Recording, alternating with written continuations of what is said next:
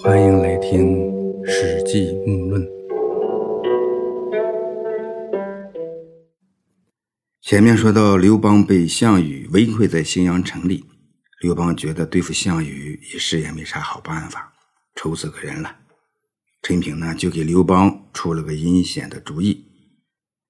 他劝刘邦花上几万斤黄金，用来离间项羽的君臣关系，先让他们汉军内部自相残杀。刘邦呢，同意了这个离间之计，害得范增和项羽翻脸。老头子弃项羽而去，没走到老家，半路上就死了。这时候呢，刘邦被项羽围困在荥阳城里，出不去，急着想要逃离险境。陈平乃夜出女子二千人，荥阳城东门。和陈平呢，于是夜里安排了两千名妇女出了荥阳城的东门。楚军见此情况，便发动攻击。陈平呢，就和刘邦从西门出城逃离而去。前面呢也谈到过，啊，陈平呢让两千个女人装扮成汉军，从东门往出闯。啊，纪信呢装成刘邦，坐着刘邦的车驾，高声嚷嚷，啊，说城中无粮，我撑不住了，我投降啊！啊，把汉军骗得傻瓜一样，跟着节奏走。结果刘邦从西门逃之夭夭。纪信呢，为了救刘邦，被项羽活活烧死。逃出荥阳城以后，刘邦随即又进入关中地区，收拢散兵败将，再次东进。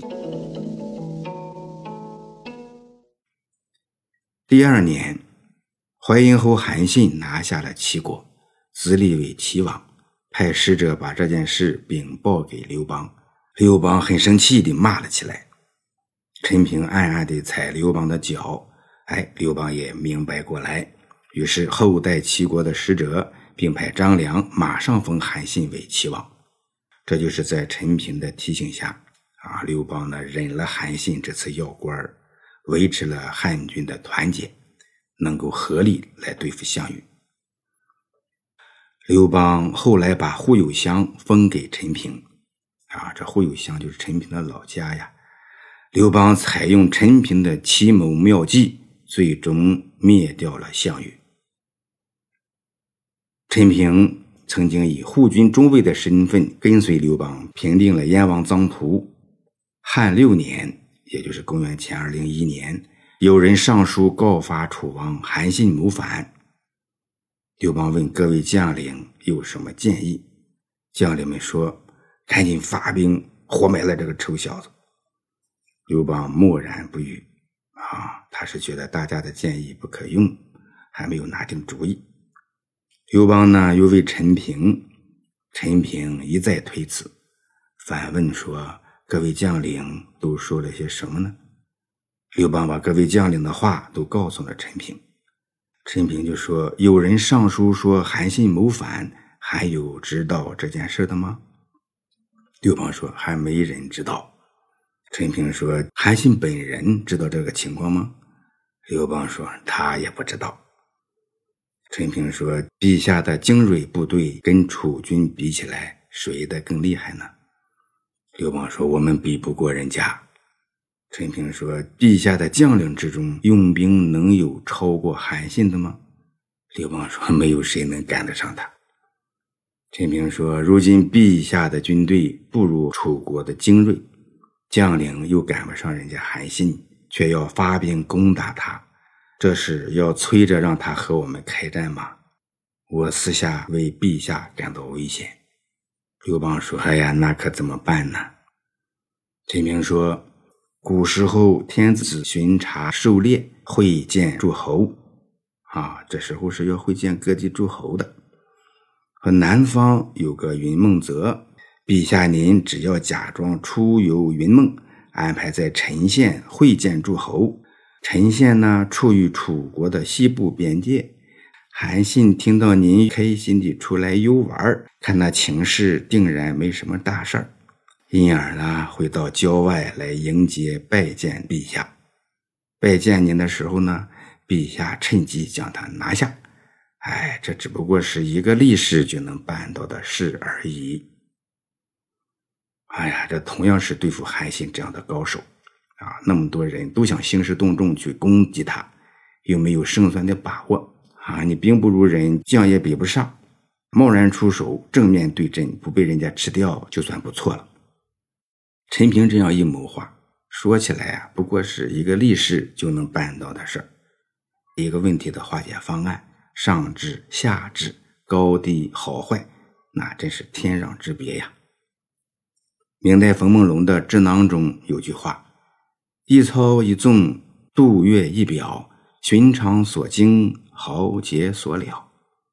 啊，每次操纵处理事情，其实啊，经常是超越预料之外的。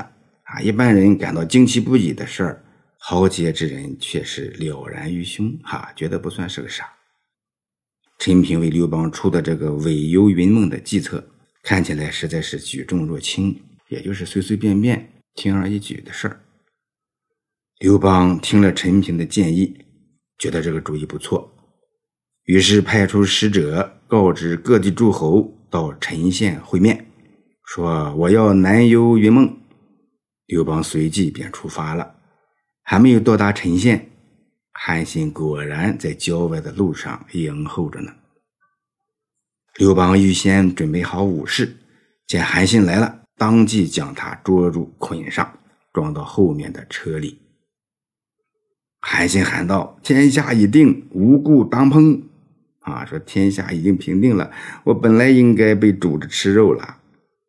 这意思呢，还是应了那句话：“啊，狡兔死，走狗烹。”这是在骂刘邦不仁义啊，拿自己这样的大功臣当狗一样看待，没有用了就杀了。刘邦回过头对韩信说：“你别大声喊叫，你谋反，这是明摆着的事了。”武士呢，把韩信两手反绑在身后，啊，就是比原来捆得更厉害。刘邦于是，在陈县会见了诸侯，全部稳定住了楚地。啊，有句典故说：“成也萧何，败也萧何。”这只是世人的一般看法啊。从这些来看，应该是成也萧何，败也陈平。啊，韩信是被陈平的阴谋耍了。没有陈平的狡诈和阴险，韩信的结局可能不会是这样被动。他和刘邦谁能走到最后，还真是有一拼呢。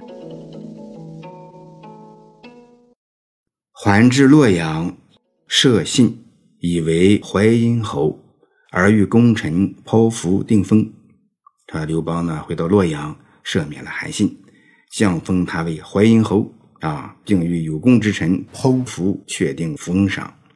这个剖符呢，就是把竹子制成的凭证剖开，哎，分为两半这帝王和诸侯各执一半表示相互都守信用。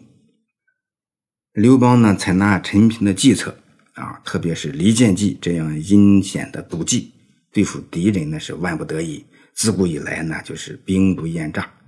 但是呢，对付韩信这样的大功臣，仅凭有人举报其谋反。啊，还没有明显的证据，更没有定罪，还是采用陈平的计策，用诈啊，采取欺骗的手段。这些呢，看起来是机巧实用，其实呢，是很不得人心的做派。老孟认为啊，如此做法后患无穷，君臣之间、同事之间相互猜忌的毒种子就此种下。对韩信这样的大功臣。你能仅凭举报就抓起来，而且呢，还是骗人家送上门来让你抓起来，那以后有谁还完全信任你刘邦呢？还有谁能真正的有安全感呢？啊，势必是人人自危，稍有一动就会让有些人不由得想造反，因为他不造反也会被认为他造反啊。此例一开，会让下面的人妄多上意，邀功买好。举报不断，啊，会让恶人、小人造谣中伤、暗害忠良，冤情不断，会让团体内部相互猜忌、彼此攻伐、内讧不断，啊，事实上也是这样。这三个不断一直未断。其实韩信呢，开始并没有造反的决心，啊，前面也讲，多次有人劝他造反，他都不干，被处分、被软禁，怕以后会没命。最后他才造的反，这陈豨造反呢，当然是他野心忒大，还自找的。这韩信看准他会造反，韩信的眼光也很独到。陈豨造反，韩信要响应，这是两个人约好的。后来没想到萧何也学陈平来阴的，又骗了韩信一次，又让韩信主动送上门来，被吕雉杀死在宣中室内。而之后出现的几个谋反，都与刘邦阵营出现信任危机有关。比如说臧荼，他曾经跟过项羽，心里害怕被肃反，也就造反了。韩王信呢，他打不赢匈奴，想讲和，也是怕刘邦怀疑他，哎，也造反了。卢绾也是觉得刘邦要杀他，才起兵造反。这秦布见韩信、彭越都被杀了，自己又算个啥呢？也起兵造反。而谋士们呢，也学陈平，采取欺诈手段来对付这些人。这最后就形成造反、阴谋平定、阴谋造反，哎，就这样一个怪圈一个可怕的死循环。而刘邦呢，之所以过早的去世，何尝不是因为去平定这些造反内讧带来的伤害呢？这再后来，汉朝廷内部在刘邦去世前后发生的内斗啊，吕雉呢杀那些非亲生的刘邦诸子啊，周勃、陈平联手帮刘氏来灭掉诸吕，他们之间那可都是至亲呐啊，亲姑亲侄表兄表弟儿，同父异母，同宗同源，相互残杀，血流成河。这在一定程度上，他们之间彼此猜忌、互不信任，是这些人间惨剧的根本原因。啊，尤其是几位功臣后来都没有安全感，惶惶不可终日。你像那周勃回到自己的封地去，啊，见上面来人就全副武装才敢见。都担心自己被无缘无故的抓起来被杀掉，这些功臣呢，有的远逃啊，有的心怀疑心啊，为啥会这样？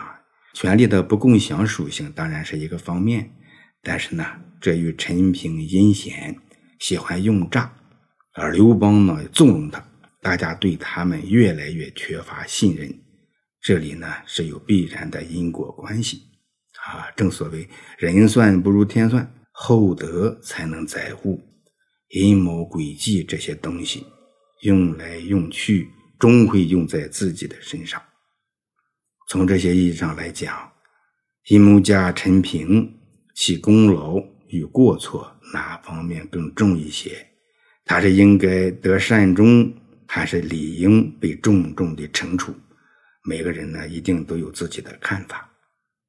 而中国几千年来的人际关系一直复杂啊。什么熟人社会啊？什么有钱能使鬼推磨？不怕君子，怕小人。哎，不讲原则，讲变通等等，这些千年余毒，绝而未绝，疑惑无穷。难道说不是陈平之流得势，刘邦这样的领导急功近利？难道不是功利主义、实用主义泛滥造成的恶果吗？刘邦在洛阳降韩信为淮阴侯，又与有功之臣剖腹为政，互相约定论功行赏。于是玉平剖腹，世事勿绝，为护有侯。啊，这次呢也与陈平剖腹世代相传而不断绝，封为护有侯。陈平辞谢说：“这不是我的功劳呀。”刘邦说：“我采用了先生的计谋，克敌制胜，这还不是你的功劳吗？”陈平说：“如果没有魏无知，我怎么能有机会为您进献良策呢？”刘邦说：“像先生这样，可以说是不忘本了。”于是呢，又赏赐了魏无知。第二年，陈平以护军中尉的身份跟从刘邦。在代地攻打谋反的韩王信，啊，其实这次呢，主要是对付匈奴。韩王信投奔匈奴，与大汉作对，所以说呢，也是去讨伐韩王信。最后到达平城，也就是现在的山西大同，在东面的白登山，哎，被匈奴围困，七天吃不上饭。刘邦采用陈平的奇计，派人出使单于的王后胭脂。匈奴才解去围困。刘邦脱身出来以后，陈平的计策始终保密，世人没有谁能得知内情。至此呢，化解白登之围。现在人看来呢，一个重要的原因是这七天七夜之后，汉朝的救援大军很快就要赶到啊，单于的赌注不够，他毕竟是远路奔袭而来嘛，啊，不敢误判形势，只能匆匆撤军而去。但这其中的有些内幕，的确是不足外人道的一个过程啊。从其他一些史料来看呢。哎，这次陈平呢，为化解这次危机，派出使者送厚礼向单于的女人胭脂行贿。这一面呢是金钱开道，另一面呢是攻心战。啊，这使者呢当时对胭脂说：“如果我们汉王被你的爷们单于给打败了，那我们汉王必然会送上最漂亮的女人给单于。这样的话，你在单于身边的地位。”可就很危险了，你自己长啥样，心里能没个数吗？啊，你好好想一想，你能争得过我们那些年轻漂亮的汉朝美女吗？这就是人性啊。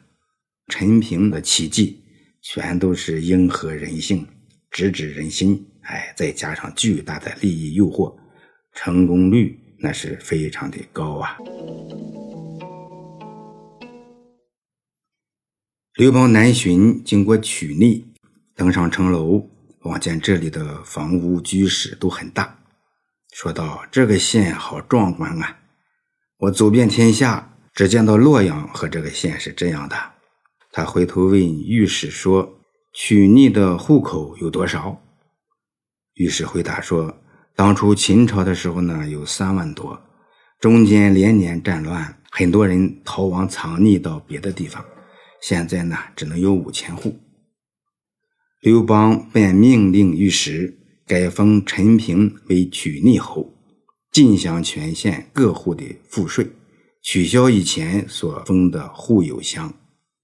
此后呢，陈平曾以护军中尉的身份跟随刘邦征讨陈豨和秦部。陈平一生共出过六次奇迹，每一次都增加了封邑。先后有六次被增加封赏，奇迹或颇密，世莫能闻也。啊，就是有些奇谋妙计十分隐秘，世人没有谁能得知内情。啊，这阴谋啊，特别是大阴谋，都是很难被局外人知晓。啊，也超出一般人的想象，不然呢，如何能被称之为阴谋呢？陈平还有哪些不被更多人知道的阴谋诡计和不足外人道的秘密？老木下次接着论。